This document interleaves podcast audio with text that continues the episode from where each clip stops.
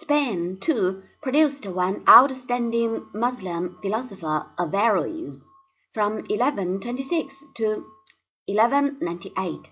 Born in Cordova of a line of cadis, he himself studied law amongst other things, and was a Cadi in Seville and later in Cordova.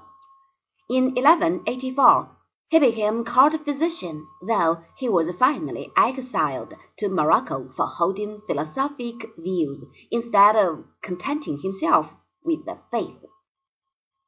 His main contribution was to free Aristotelian studies from the distorting influence of Neoplatonism.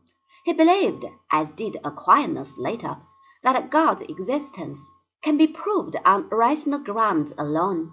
As for the soul, he holds with Aristotle that it is not immortal, though nous is. Since this abstract intelligence is unitary, its survival does not mean personal immortality. Christian philosophers naturally rejected these views.